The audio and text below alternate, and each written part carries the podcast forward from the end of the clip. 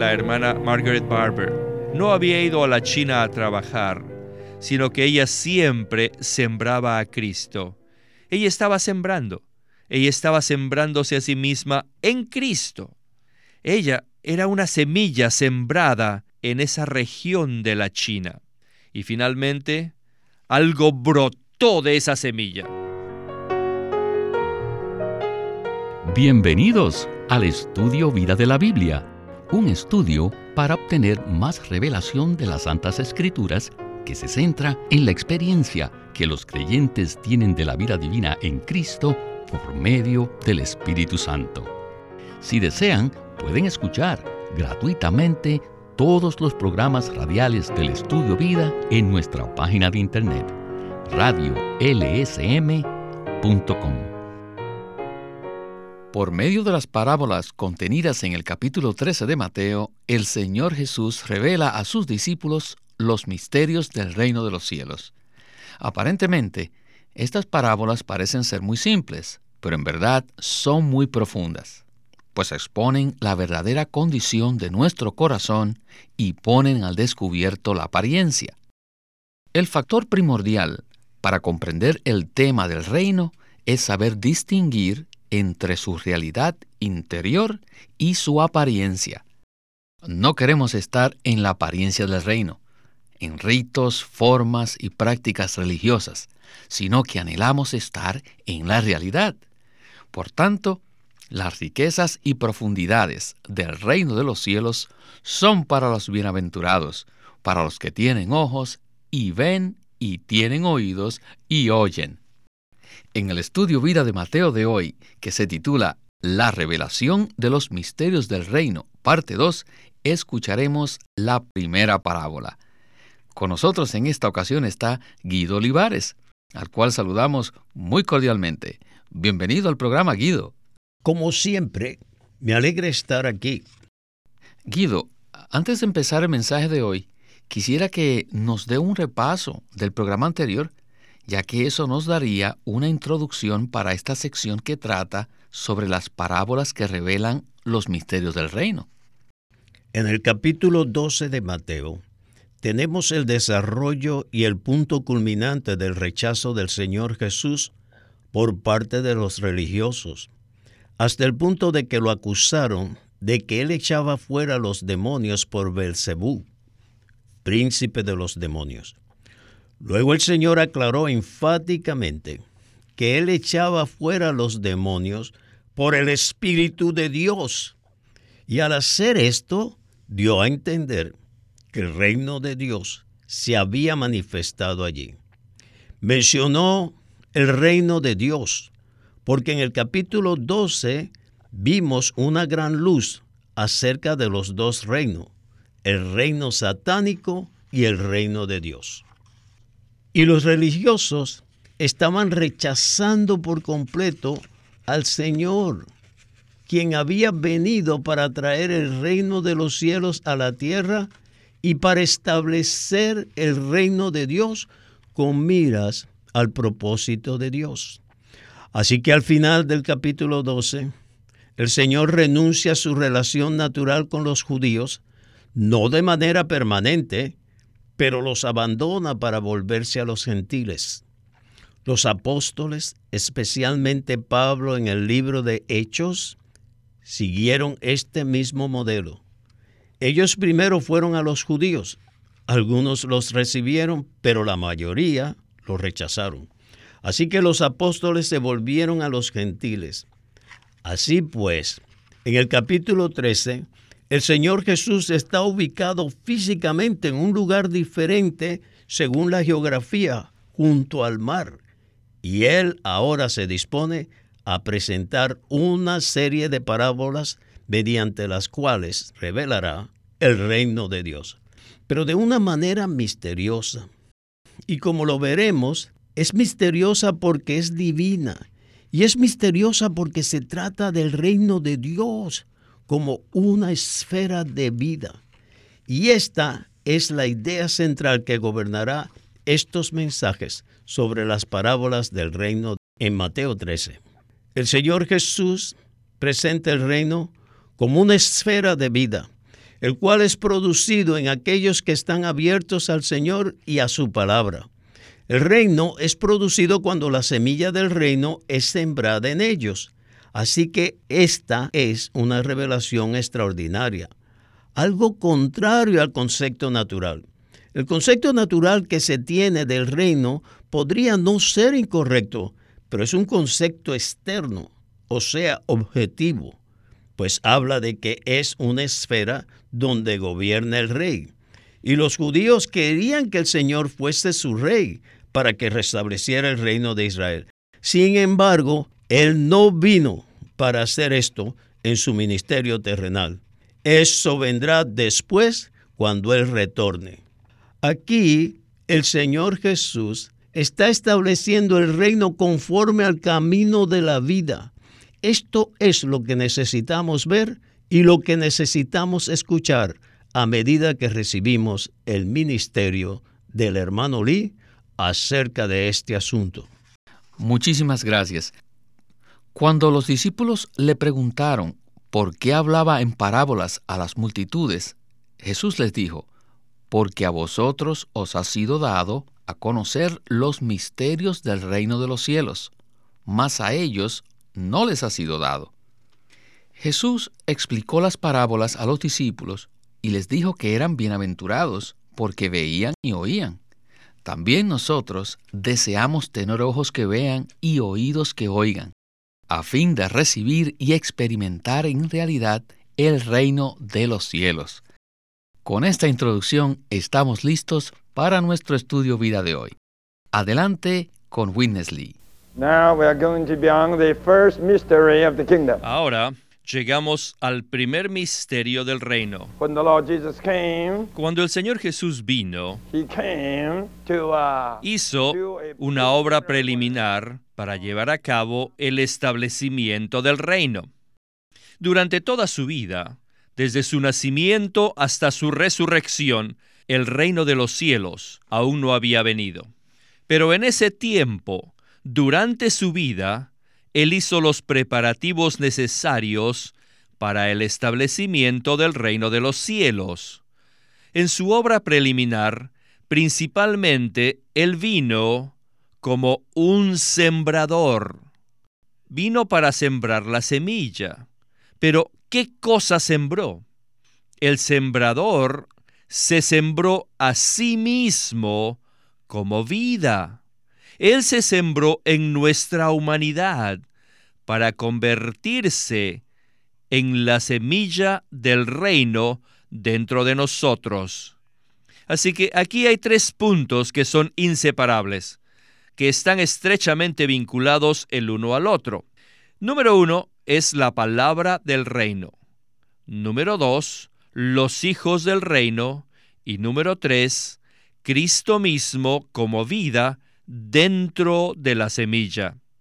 La semilla realmente se refiere a estas tres cosas, a la palabra del reino, a Cristo mismo como vida y a nosotros los hijos del reino. Al sembrarse Cristo como palabra viva en nuestro ser, nosotros, llegamos a ser los hijos del reino. Ahora, en esta parábola, vemos que Cristo vino para establecer el reino de los cielos, y no vino por medio de guerras o enseñanzas, sino por medio de sembrarse como la semilla de vida en la humanidad, en los creyentes, con el fin de que crezca el reino celestial. El establecimiento del reino de los cielos depende totalmente del crecimiento en vida. Ciertamente, establecer el reino equivale a hacerlo crecer.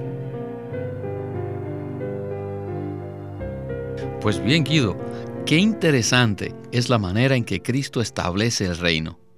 Por lo general, al hablar acerca de un reino, nos referimos a una entidad que gobierna, sin embargo, aquí se revela que Cristo establece su reino como un sembrador.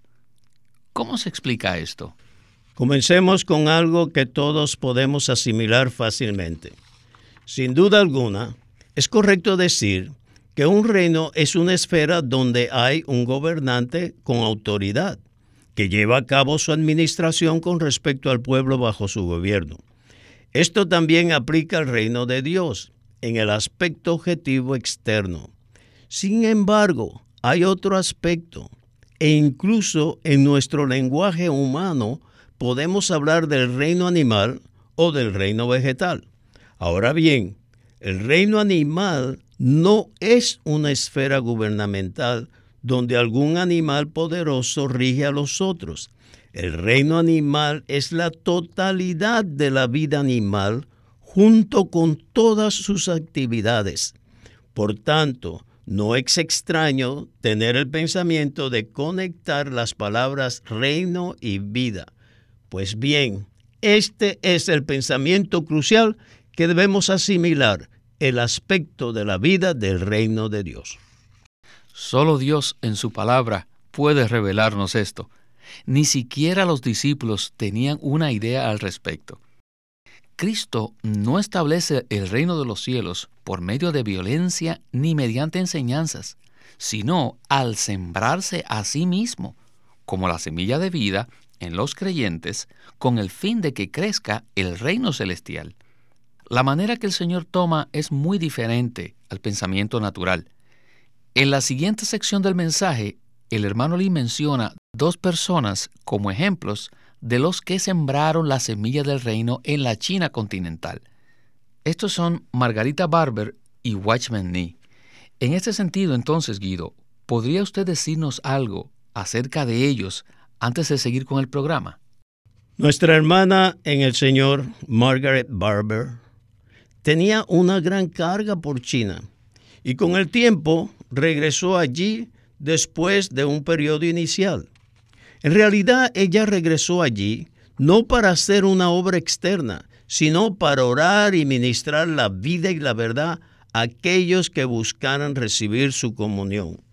Y sobre todo, ella regresó en un aspecto esencial e intrínseco para sembrarse a sí misma como una semilla a fin de que el Señor pudiera levantar su recobro en China a la manera de la vida.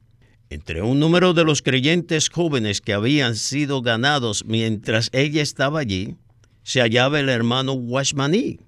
Y con el tiempo, muchos de ellos, uno por uno, dejaron de buscar la comunión que ella les brindaba. Sin embargo, el hermano Washmani siguió acudiendo a ella porque él se dio cuenta de la medida de vida y gracia que había en esta hermana. El hermano Ni realizó una ardua búsqueda de la verdad en la palabra de Dios y estudió con diligencia la verdad revelada en el curso de la historia del pensamiento cristiano y de la historia del cristianismo. Además, él buscaba y amaba en forma muy sincera al Señor Jesús.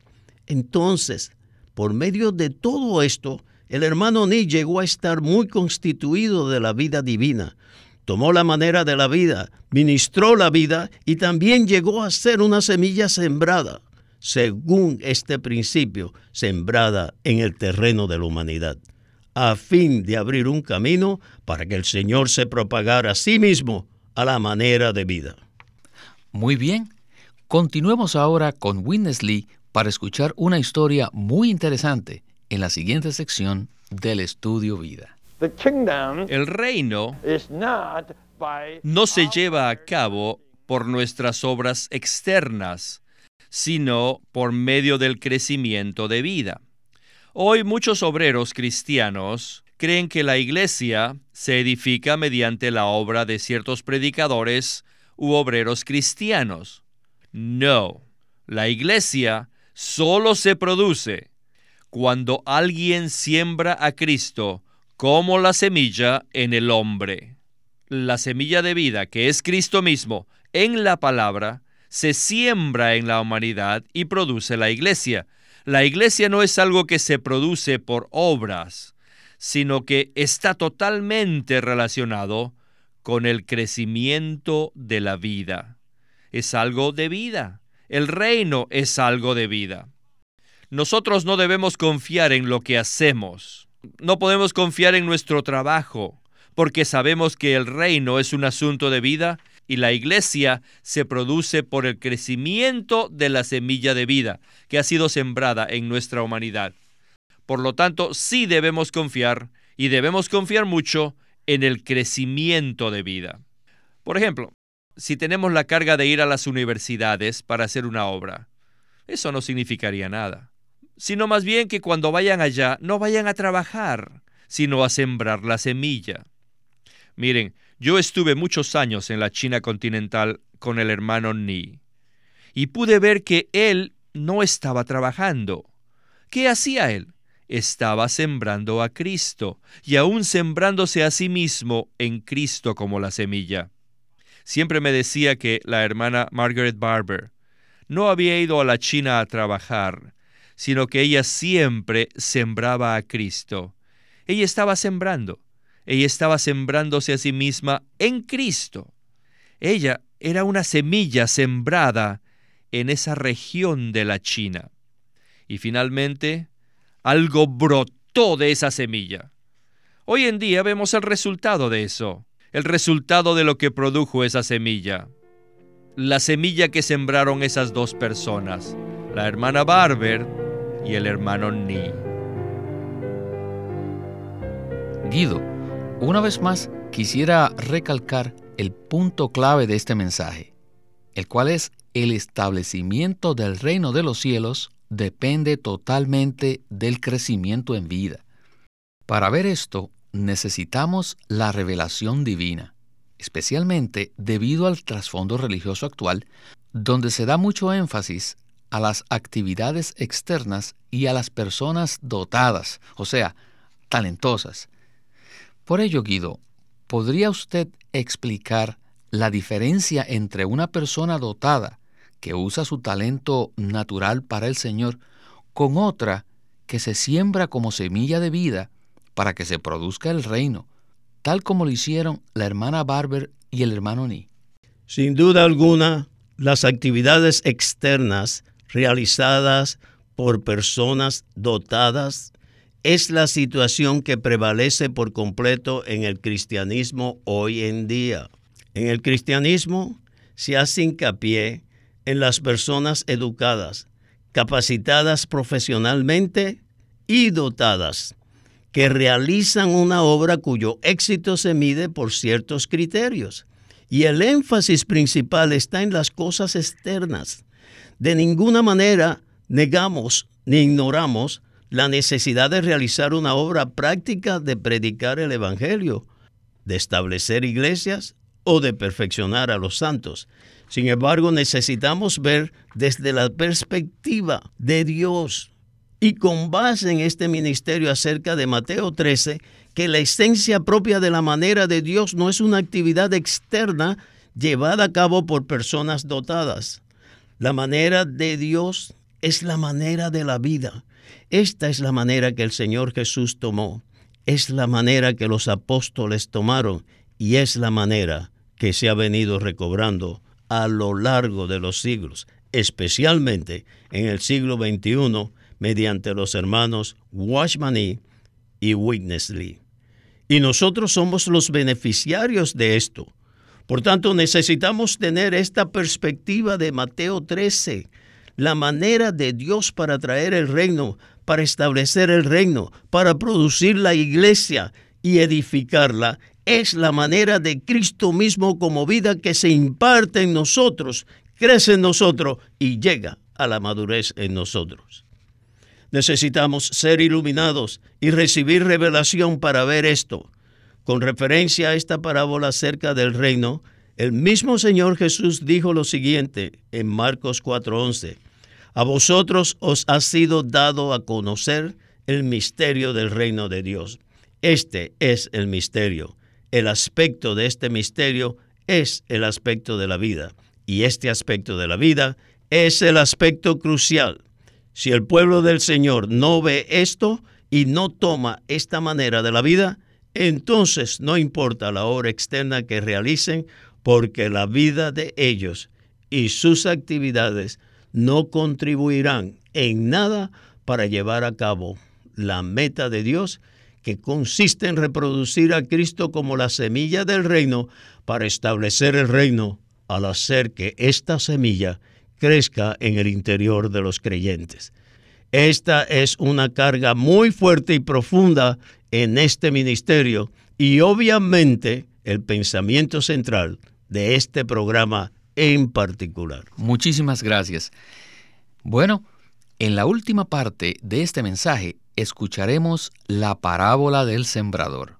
La semilla que él sembró cayó en cuatro clases distintas de tierra. Primero, junto al camino, luego en los pedregales, entre los espinos y en la buena tierra. Regresemos a Winnesley.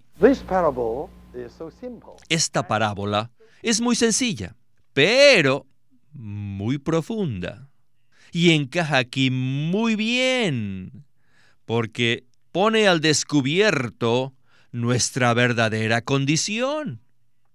O sea, que expone la situación de nuestro corazón ante el Rey Celestial. ¿Qué hay en nuestros corazones? Nada menos que esto. Número uno, el endurecimiento del corazón por el tráfico del mundo. Número dos, las concupiscencias escondidas, el yo y la carne escondidos allí. Número tres, las preocupaciones de este siglo y el engaño de las riquezas. Todo esto es lo que representan junto al camino, el pedregal y los espinos. Así que no importa qué clase de persona sea usted, si se encuentra junto al camino, o tenga pedregales escondidos dentro de usted, o espinas que lo estén hincando, el reino no podrá crecer en usted. En otras palabras, la iglesia no puede crecer en esos lugares. Para que la iglesia, o sea, para que el reino crezca, debemos tener un buen corazón.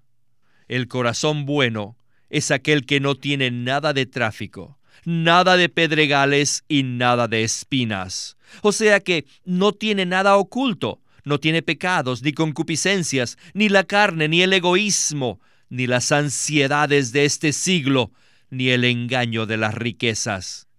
Este corazón se empareja al Espíritu. Este corazón es la buena tierra donde Cristo crece. Cristo, como la semilla de vida, puede crecer únicamente aquí. Solo esta clase de tierra, este buen corazón, puede hacer que Cristo crezca y que el reino pueda crecer. El reino crece solamente en esta buena tierra. ¿Cómo está su corazón? ¿Cómo está nuestro corazón? ¿Todavía tenemos tráfico del mundo? ¿Somos realmente pobres en espíritu y puros de corazón? ¿Qué diríamos de las cosas ocultas, las rocas que están escondidas en lo profundo de nuestro corazón? ¿Aún tenemos ansiedades de este siglo? ¿Tenemos aún el engaño de las riquezas? Al considerar estas preguntas, no debemos desalentarnos, sino más bien animarnos. Nada puede detener la economía de Dios. Él es misericordioso sigue escarbando y sacando todas las cosas que están escondidas, las rocas. Oh, cuánto alabo al Señor por el número de buenos corazones que hay ahora en la tierra buena, donde el reino está creciendo, la iglesia está creciendo. Aleluya que estamos haciendo crecer a Cristo, estamos haciendo crecer al reino. No puedo decir más que aleluya yo también. Qué profunda es esta parábola acerca de las cuatro distintas categorías de tierra, las cuales presentan la verdadera condición de nuestros corazones. Ciertamente así es.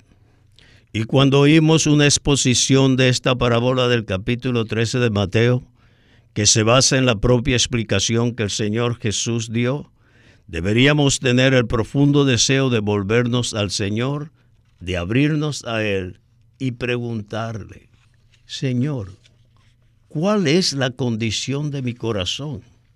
Señor, ten misericordia de mí. No permitas que mi corazón sea como ese camino tan endurecido, donde la semilla no puede penetrar. Señor, no permitas que mi corazón se llene de piedras, ni de cosas profundas y hondas que son contrarias a ti y que impiden que la semilla eche raíces.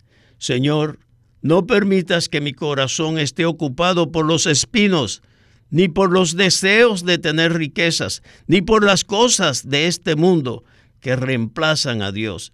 Señor, ten misericordia de mí. Haz que mi corazón sea la buena tierra, pues bien, es únicamente en la buena tierra de un corazón honesto y sincero, y es solamente en esta buena tierra que la semilla del reino puede crecer hasta la madurez. Que el Señor tenga misericordia de nosotros y nos conceda a todos gracia para buscarlo a Él con tal corazón por causa del reino de Dios. Amén. Todo esto nos ha dado mucha luz pues pone al descubierto lo que está en nuestro corazón. No hay duda, hermanos, es necesario abrir nuestro corazón al Señor. Guido, muchas gracias por haber estado con nosotros hoy. Gracias, hermanos, por invitarme.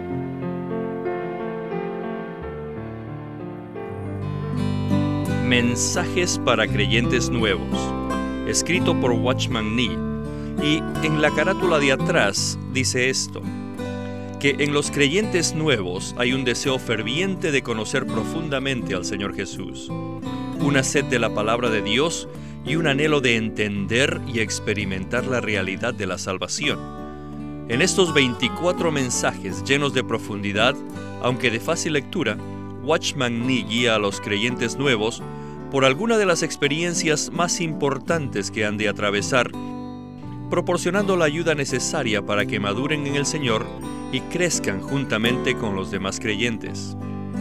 Y les recomendamos esta serie, Mensajes para Creyentes Nuevos, escrito por Watchman Nee. Queremos animarlos a que visiten nuestra página de internet libroslsm.com. Allí encontrarán los libros impresos del Ministerio de Watchman Nee y Witness Lee la Santa Biblia versión recobro con sus notas explicativas y también encontrarán folletos, himnos, varias publicaciones periódicas y libros en formato electrónico.